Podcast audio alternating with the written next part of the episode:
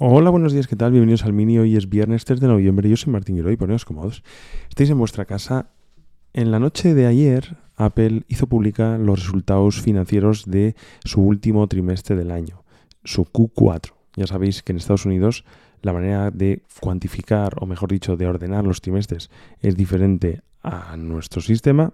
Aquí ahora vamos a entrar, de hecho hemos entrado en el último trimestre del año, octubre, noviembre diciembre.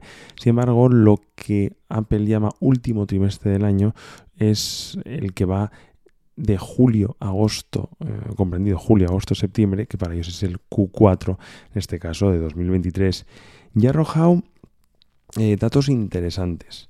El primero, que el iPhone pues eh, ha sido un pelotazo. El iPhone 15 se ha vendido mucho mejor que el 14.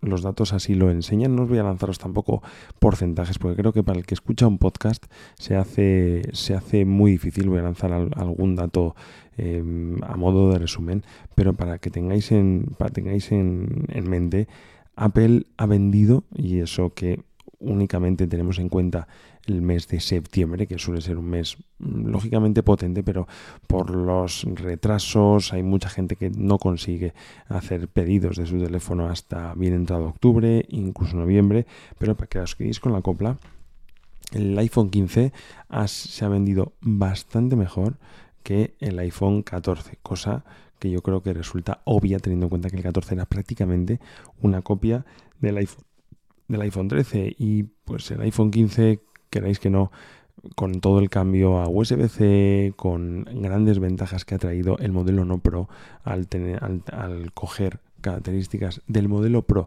del año anterior, pues la gente lo ha adoptado como un teléfono interesante y ahí están los números.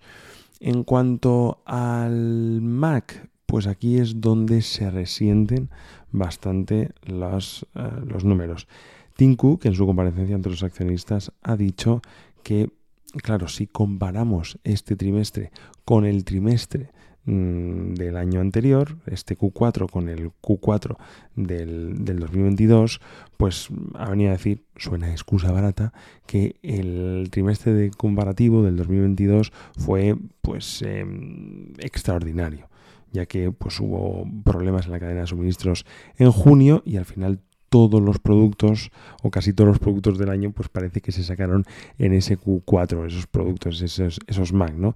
No obstante, Cook ha advertido a los accionistas que espera que los ingresos en Mac mejoren en el próximo trimestre, en este trimestre de octubre, noviembre y diciembre, gracias a los lanzamientos del M3 ya veremos si esto es mm, ya veré si esto es posible porque realmente mm, hay muchas críticas que se está llevando el M3 pero sí que siento que las ventas en Mac han bajado mucho un 34% menos que es una auténtica burrada que el trimestre del año anterior. Así que pues creo que tiene que analizar Apple efectivamente en qué se ha podido equivocar.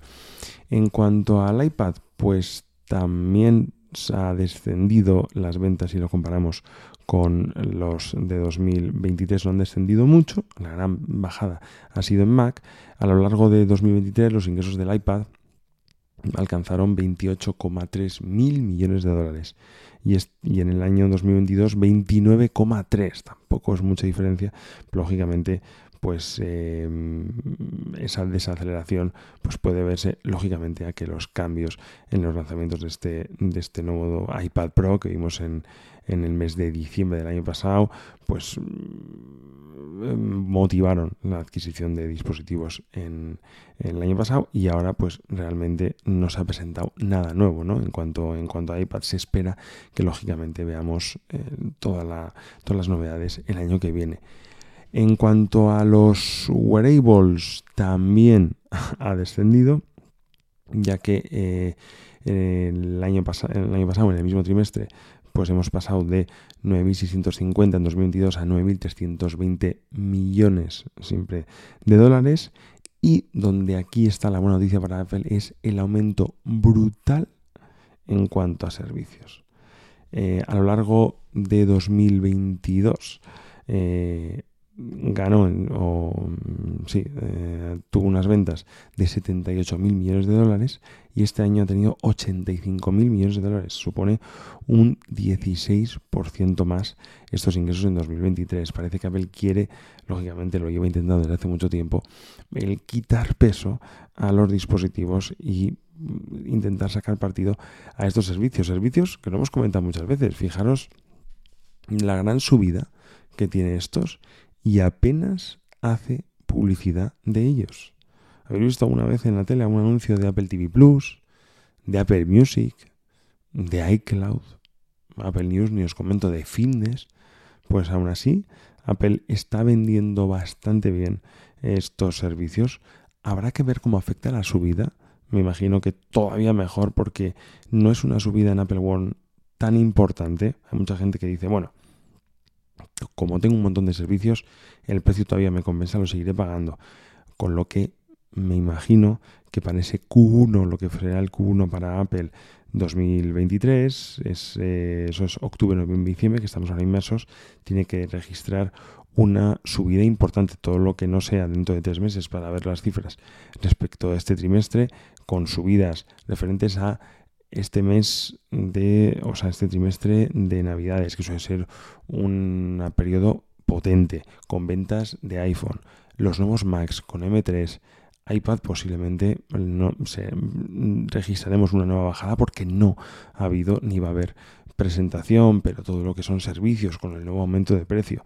Me imagino que Apple está haciendo sus cuentas para, eh, para tener un buen Q1. Veremos.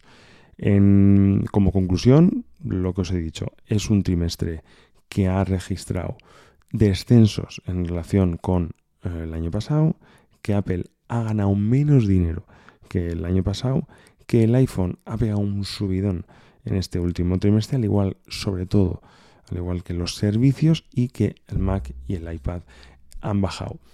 En las preguntas que se suele hacer a Tim Cook, de momento no han salido públicas mucho, pero se le ha preguntado cómo no, por la IA eh, generativa. ¿Qué pasa con Apple? ¿Qué va a hacer? ¿En qué posición se encuentra la, la empresa de la manzana mordida? Y ha dicho que están, estamos invirtiendo bastante, que estamos invirtiendo en IA generativa, que es algo nuevo para Apple, que es cierto que tiene mucha IA en muchos servicios, en muchos productos, pero que vamos a ver en un futuro, no creo que se ha atrevido a, decir cuándo exactamente, pero que vamos a ver una IA generativa en las próximas fechas con los productos y servicios o los productos o, el hardware y el software de Apple.